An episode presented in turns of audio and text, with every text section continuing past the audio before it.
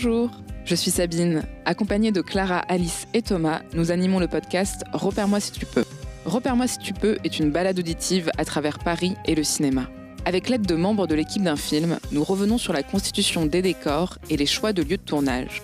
Qu'est-ce que les films nous disent de Paris? Pourquoi avoir filmé ce monument et pas un autre? Que raconte un lieu? Partons ensemble à la découverte du Paris des films.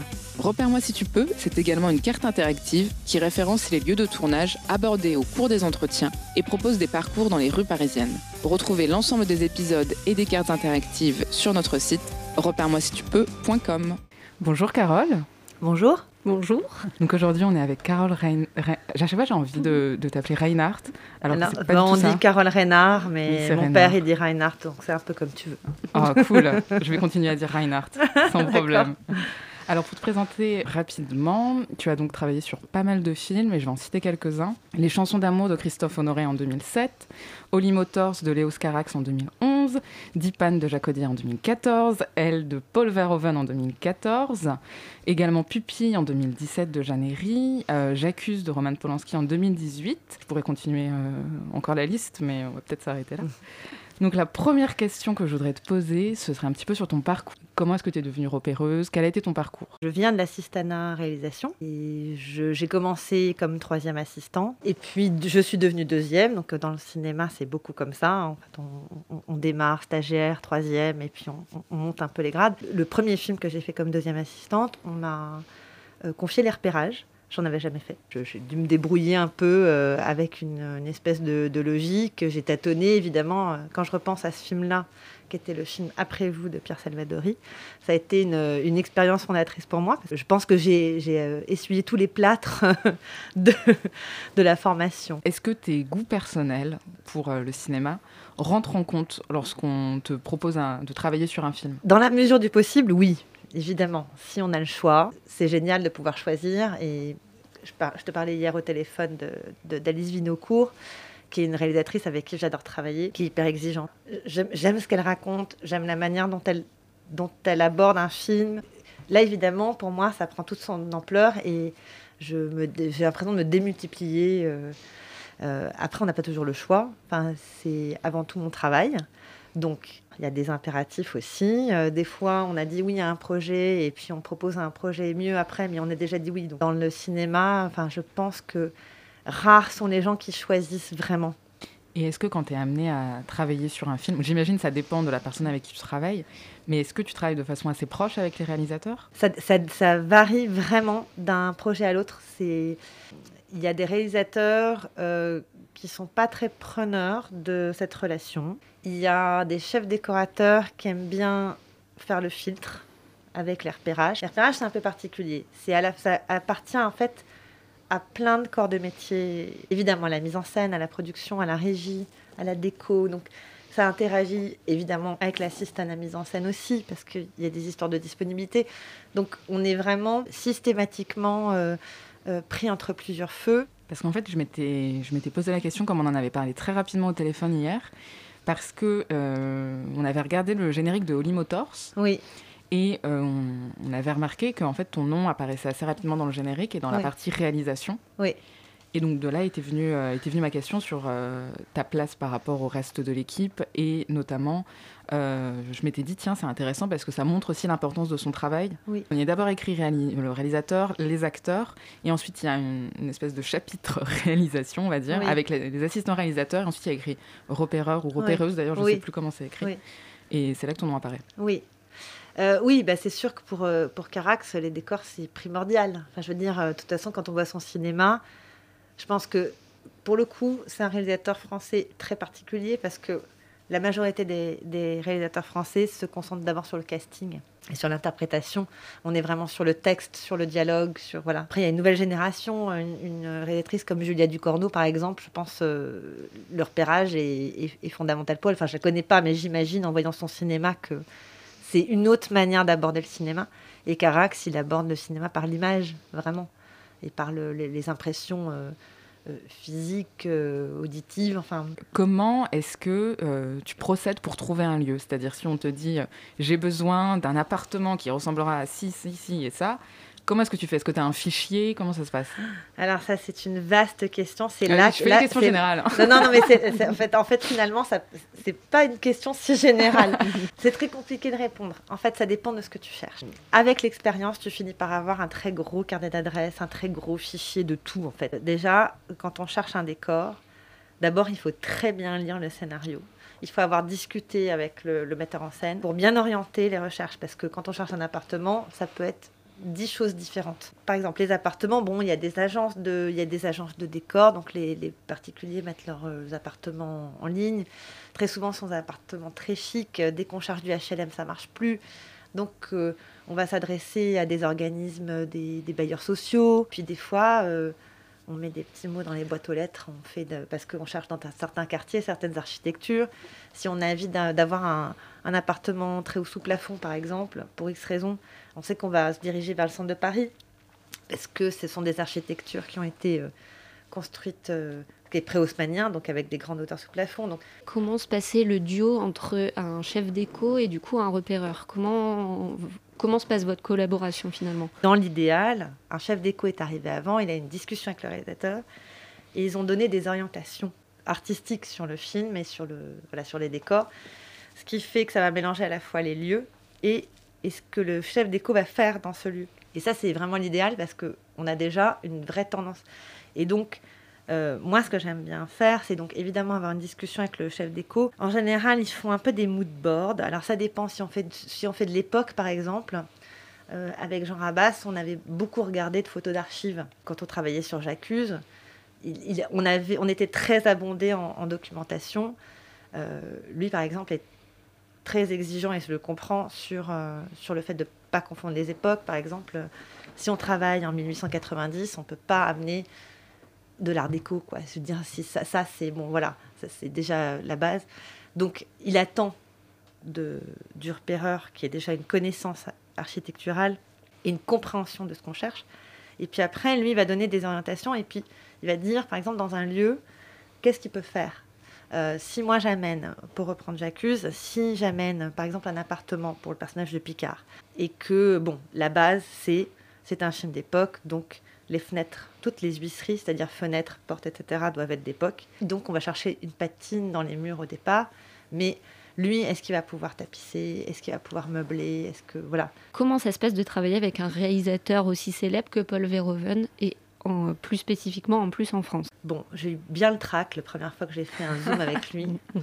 D'ailleurs, c'était sur Skype parce que c'était bien avant Zoom et très vite on oublie parce qu'on il faut qu'on a des choses à faire. Quoi. Donc euh, On est là pour travailler. on est là pour travailler. Lui, il est là pour travailler. Il n'a pas forcément le temps, mais très sympathique, très gentleman. Enfin, il m'a mis très à l'aise. Donc ça, c'était chouette. En fait, ce qui a été compliqué avec Paul, je pense, c'est que en fait, ce projet, c'était un projet initié par Isabelle Huppert à partir d'un livre, un Mm. roman français, qui ensuite, elle, a, elle voulait travailler avec Paul Verhoeven.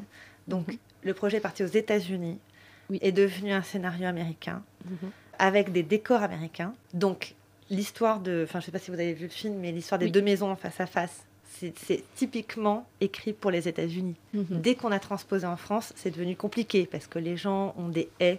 Enfin, le vis-à-vis n'est pas du tout un truc qu'on accepte en France et qui est très accepté aux États-Unis, par exemple. Il y avait plusieurs choses avec Paul. La première, c'est que je pense qu'il a été surpris de la complexité de trouver ces fameuses deux maisons face à face. Il ne pensait pas que ça allait être si compliqué. Donc il s'est confronté lui aussi parce qu'il ne voulait pas séparer les points de vue. Donc il fallait que l'extérieur, c'est-à-dire le décor rue plus façade de maison, qui était pour moi un décor, puis l'intérieur de la maison d'Isabelle Huppert, qui était un décor numéro 2, puis l'intérieur de la maison de Laurent Lafitte, qui était un décor numéro 3 pour moi, tout ça devait être un seul et même décor et fonctionner. Il ne voulait pas tout séparer. Et c'était très compliqué parce qu'on s'est un peu, à un moment donné, enlisé avec cette histoire. Finalement, on a trouvé rue intérieure de maison d'Isabelle Huppert dans, dans un même lieu, ce qui a permis de faire des points de vue, ce qui a permis de filmer Isabelle Huppert dans la maison, puis d'enchaîner sur le point de vue sur la rue Mhm. euh, sans avoir à couper la caméra. Ensuite, il y avait la notion qui est le truc le plus difficile en fait le repérage, c'est qu'est-ce qu'on considère comme chic, qu'est-ce qu'on considère comme élégant, qu'est-ce qu'on considère comme kitsch. On pense que c'est des notions qui sont évidentes pour tout le monde alors que ça l'est pas. Et particulièrement quand on travaille avec un réalisateur étranger, la notion de chic c'est encore autre chose. Lui, par exemple, nous on avait une idée avec le producteur aussi, avec Saïd Ben Saïd, on avait une idée de que, dans quel genre de maison cette femme pouvait habiter. Et finalement, lui trouvait que c'était trop chic, trop bourgeois. Enfin, il avait envie d'un. D'ailleurs, la maison dans elle, c'est pas une maison très. Il n'y avait pas de standing extérieur, quoi. C'est vrai que très souvent, on a été surpris par ses propres choix à lui. Est-ce que ça change quelque chose de travailler avec une équipe qui n'est pas française quand le film se tourne en France? Parce que justement, quand on a fait un autre entretien, on nous avait dit qu'il pouvait y avoir un côté presque carte postale un petit peu de, de Paris. Bien sûr. Alors oui, on a tendance à être, euh, enfin Paris pour les pour les étrangers, on a tendance à être dans la effectivement dans la carte postale.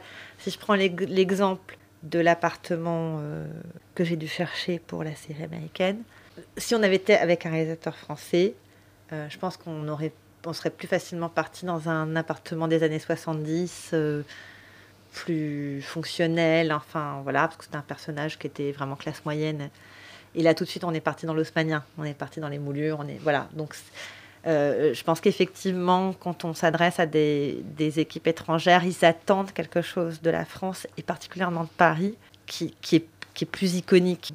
je me souviens de, de Michel Azanavicius euh, sur Le Redoutable, euh, où on avait beaucoup de rues et il y avait une rue dans le cinquième où on tourne beaucoup, mais qui, qui est très, enfin, non seulement qui est très belle, mais en plus qui est très pratique parce qu'il n'y a pas de vélib, il n'y a pas de machin, enfin, il n'y a pas tous ces trucs qui nous font suer euh, quand on fait de l'époque. Il a dit euh, ah non non c'était hors de question parce que pour lui c'était de la carte postale et il voulait pas voulait pas de ça quoi. Donc, du coup pour revenir au film de Paul Verhoeven, je me demandais quelles étaient ses références. Est-ce qu'il s'est vraiment basé euh, du coup sur le livre de Philippe Dion? J'ai pas l'impression qu'on ait travaillé avec des références pour le coup. Avec Paul, je pense qu'il attendait qu'on amène des choses. Il n'avait pas forcément de je pense d'idées préconçues. Je pense qu'il avait plutôt des habitudes d'architecture américaine. Je pense qu'il Autant il connaît la France, autant je pense qu'il connaissait pas bien la banlieue parisienne. Mais j'ai pas, je, je, me souviens pas avoir travaillé avec des moodboards ou des références. Euh. Paul, je pense que c'est peut-être le metteur en scène avec qui j'ai travaillé qui a le plus insisté sur certaines séquences où il fallait impérativement que ces séquences fonctionnent et donc il fallait que le décor entier soit choisi en fonction de ces scènes. Mhm. Et je pense notamment à la scène des volets persiennes, qui a été un truc qu'au départ on n'avait pas calculé. Mhm. Euh, ni avec le chef d'écho, ni avec le directeur de prod, à quel point il avait besoin qu'il y ait des persiennes pour lutter contre le vent et que s'il avait des volets en fer qui font des, accordéons, son truc marchait plus. Donc on essayait de, d'ouvrir un peu avec le chef d'écho à d'autres et c'était niette. C'est-à-dire que lui, il avait une vision de cette scène. Il fallait que ça colle avec, avec cette vision. Flashback. Parce qu'on en a parlé hier au téléphone. Et par contre, alors ne mentons pas, nous n'avons pas vu Flashback. Moi, j'ai pas vu Flashback. Bah alors personne. Super. on va parler d'un film que personne n'a vu. C'est parti. Flashback, ce qui est intéressant, c'est l'histoire d'une femme qui remonte le temps jusqu'à Jeanne d'Arc. Après, on redescend euh, les, époques euh, jusqu'à la Révolution française. Euh, le milieu du 19e, les années 60. Enfin, donc, donc c'est un personnage hein, qui fait des sauts dans le temps. Il fallait que les décors soient très identifiables c'est-à-dire qu'on soit tout de suite dans du médiéval, tout de suite dans euh, du 18e, 19e, etc. Enfin voilà. Donc euh, on a travaillé avec euh, Pierre Keffeléan, le chef d'éco, sur, ce, sur, cette notion-là. C'est-à-dire que quand elle arrive dans ses bureaux de.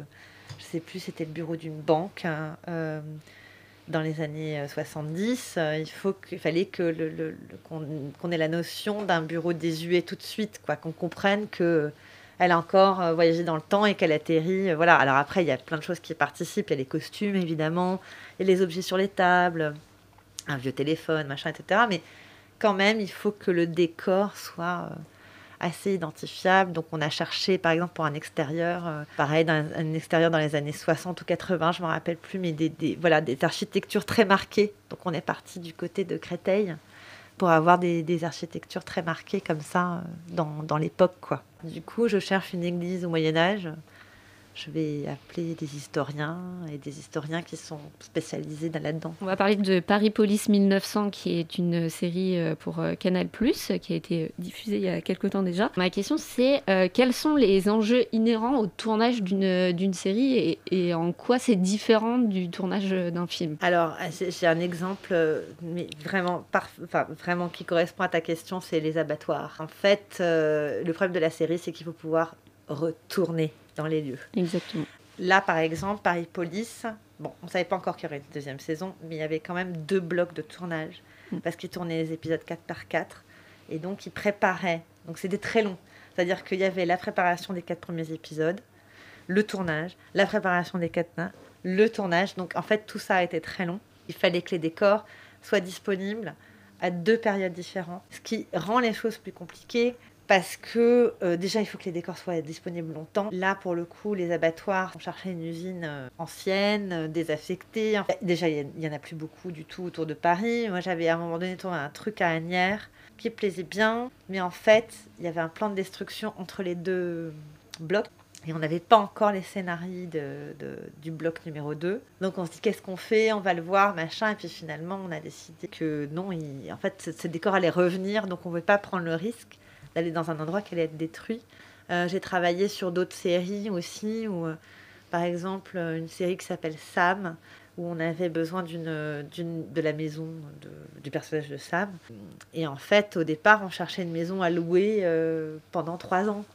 Il y a quelque chose que je trouve assez impressionnant depuis tout à l'heure en t'écoutant parler, c'est que je me dis que depuis tout ce temps que tu fais ce métier, tu as quand même dû accumuler des connaissances sur l'histoire, l'histoire de l'architecture, l'histoire de la mm. ville, qui sont quand même assez impressionnantes en fait, parce que à chaque fois qu'on te demande une période précise, tu es un peu obligé de te plonger dedans et de te renseigner. Oui, alors euh, ben, c'est ça qui, moi je trouve, enfin c'est ça qui m'intéresse de plus en plus d'ailleurs. Hein, euh, sur, euh, j'ai de plus en plus de bouquins d'archi en fait. C'est, je, je, me rends compte que j'aime vraiment ça le l'architecture, euh, les, de, voir l'évolution des bâtiments. Et c'est ça qui était bien aussi sur Flashback, parce que du coup, on pouvait vraiment travailler sur... Euh, on pouvait vraiment y aller, quoi. Parce que c'était... Donc, comme les, à chaque fois, les périodes duraient assez peu de temps dans le film, on pouvait vraiment y aller sur l'architecture. La crédibilité d'une rue d'époque, c'est aussi ses magasins, mm. c'est son, son, ce qu'on appelle l'ensemblage, quoi, c'est-à-dire ce qu'on va y mettre dans cette rue. Ça, euh, bah, il faut les faire, quoi. Mm on peut, trouver, alors évidemment, ça fait partie du, de la recherche, c'est-à-dire trouver des rues qui ont des magasins parce que toutes les rues d'époque, enfin qui marchent pour l'époque, n'ont pas forcément de magasins. Vu le nombre de tournages dans Paris, est-ce que des fois ça vous arrive d'avoir des gros refus de la part, euh, de la part des mairies? Ça, c'est un peu le cheval de bataille des régisseurs et maintenant des repéreurs aussi. Paris n'est pas tant saturé de tournage que diminuer les possibilités. En fait, euh, avec les aménagements urbains, avec le retrait des places de stationnement, ça devient très compliqué de stationner des, camions. Donc la mairie de Paris demande aux équipes de réduire drastiquement leur matériel, de réduire drastiquement leur journée, le nombre de jours de tournage pour pas empiéter sur le confort des riverains qui est déjà très amoindri. Parce que quand même à Paris, euh, c'est quand même de plus, tout est de plus en plus compliqué ils n'envisagent pas euh, de, de, de, tourner euh, plus loin que Paris ou de, tourner en studio? Enfin, Comment ils ah, font? Quand tu construis un décor en studio, tu arrives dans un espèce de hangar vide. Il faut que tu fasses tout. Il faut que tu montes les murs, il faut que tu fasses les, les, sculptures de, de moulures, euh, la patine des murs. Enfin, faut que voilà, que après que tu meubles. Enfin bon, c'est énorme. Donc si tu as une journée de tournage, tu vas pas le faire. Ça n'a aucun sens. Donc les extérieurs, les studios extérieurs par exemple, ça s'appelle un backlot. Ça aussi c'est très compliqué parce que euh, t'imagines, en fait il faut s'armer de fonds verts pour avoir des perspectives, pour euh, pouvoir monter tout ce qui est au-dessus de 2 mètres. Puisque quand on construit un décor extérieur, on ne construit qu'à 2 mètres, mhm. qui est donc la hauteur d'un homme, maximum d'un homme. Et ensuite, tout ce qui est au-dessus de la tête, ça va devenir du numérique. Oui, déplacer les tournages, ils commencent déjà à le faire, euh, particulièrement pour les films d'époque. Sur Flashback, on est allé tourner du côté de Senlis, qui est à plus de 50 km de Paris. Il faut savoir que normalement, on n'a pas le droit de s'éloigner à plus de 50 km, mais maintenant, les productions préfèrent payer des heures supplémentaires plutôt que d'avoir de galérer dans Paris. Proxima, c'était compliqué. Hein. Oh là là. Ah, alors on veut tout savoir d'à quel point c'était compliqué. ah bah, en fait, euh, donc comme je te disais au téléphone, Proxima ne se déroule pas du tout en France. Bah non, pas du tout. Rien ne se déroule en France, mais même pas ni à Paris ni ailleurs en France. Mm, mm. On est en Allemagne, on est à Cologne, on est à c'est plus Stuttgart, je me rappelle plus quand ça s'appelle, l'autre ville ou, ville ex-Paris, mhm. Kazakhstan, Moscou. Donc ça, c'était euh, le pari euh, un peu fou de la production, de dire, euh, en fait, on va faire tous les intérieurs, sauf les endroits évidemment où elles s'entraînent, parce que bon, bah là, ils ont tourné dans des vraies infrastructures de l'Agence spatiale européenne. Sinon, il fallait que, qu'on trouve des lieux intérieurs qui fonctionnent avec l'idée qu'à l'extérieur, on était au Kazakhstan, on ouvrait une porte et on se retrouver euh, en Ile-de-France. Donc ça, ça a été un, vrai, un vrai challenge. J'ai assez vite trouvé, dans les premières semaines, je crois même la première semaine de repérage, j'ai trouvé un hôtel qui était fermé. Donc j'appelle et effectivement, cet hôtel était un énorme paquebot euh, fermé depuis très longtemps, mais qui était en très bon état. Et j'arrive là-dedans et je me suis dit, bah voilà, c'est là qu'on va tourner plein de choses. Il y avait des salons, il y avait des grandes salles. Euh, il y avait des chambres, il y avait donc on a fait euh, là-dedans, euh, on a fait euh, la salle où ils sont derrière la vitre mhm. quand elle est en quarantaine, on a fait la salle de la scène de réception avec tous les cosmonautes, on a fait des chambres d'hôtel, voilà, on a fait pas mal de choses. Il y a un décor sur lequel j'ai complètement abdiqué après avoir fait des recherches et des recherches et là vraiment je j'ai baissé les bras. C'était, on cherchait à faire les appartements des, des cosmonautes euh, à Moscou, enfin Star City.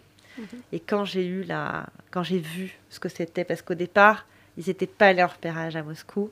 Donc, on avait des espèces de vidéos, mais alors c'était des vidéos de cosmonautes euh, qui se filmaient avec des GoPros. Donc, c'était, je voyais, je voyais rien en fait. J'avais beau euh, me repasser les, les vidéos, donc j'ai vu un nombre de vidéos de cosmonautes, mais incalculable.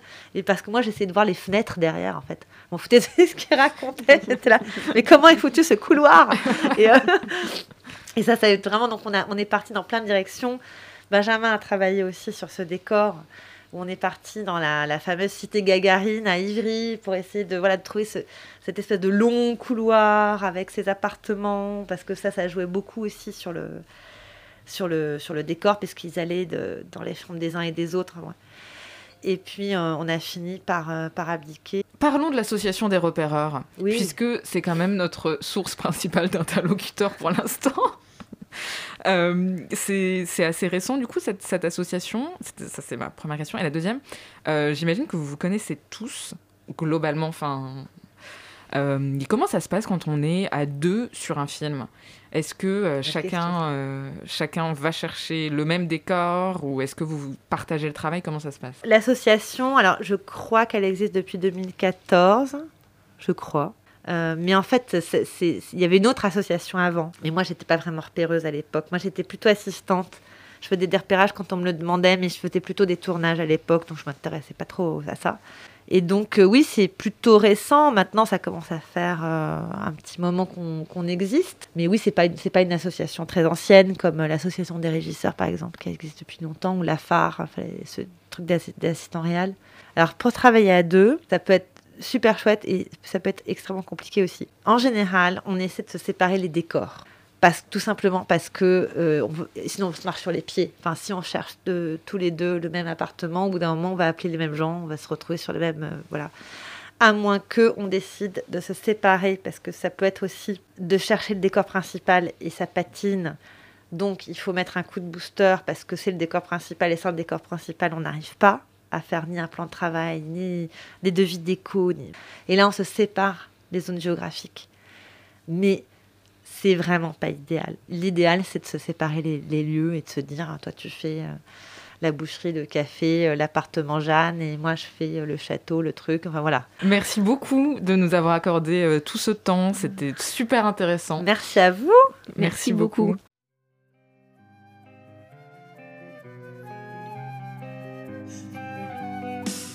Merci Carole. Nous remercions Radio Campus Paris de nous avoir prêté son studio d'enregistrement. Merci Gouacha de nous avoir laissé utiliser votre musique. Nous remercions également Léa qui a réalisé plusieurs de nos épisodes. N'oubliez pas de nous retrouver sur notre site internet repère-moi si tu peux.com. Vous pourrez trouver tous nos épisodes et également toutes les cartes interactives que nous avons créées. À bientôt pour un prochain épisode de Repère-moi si tu peux.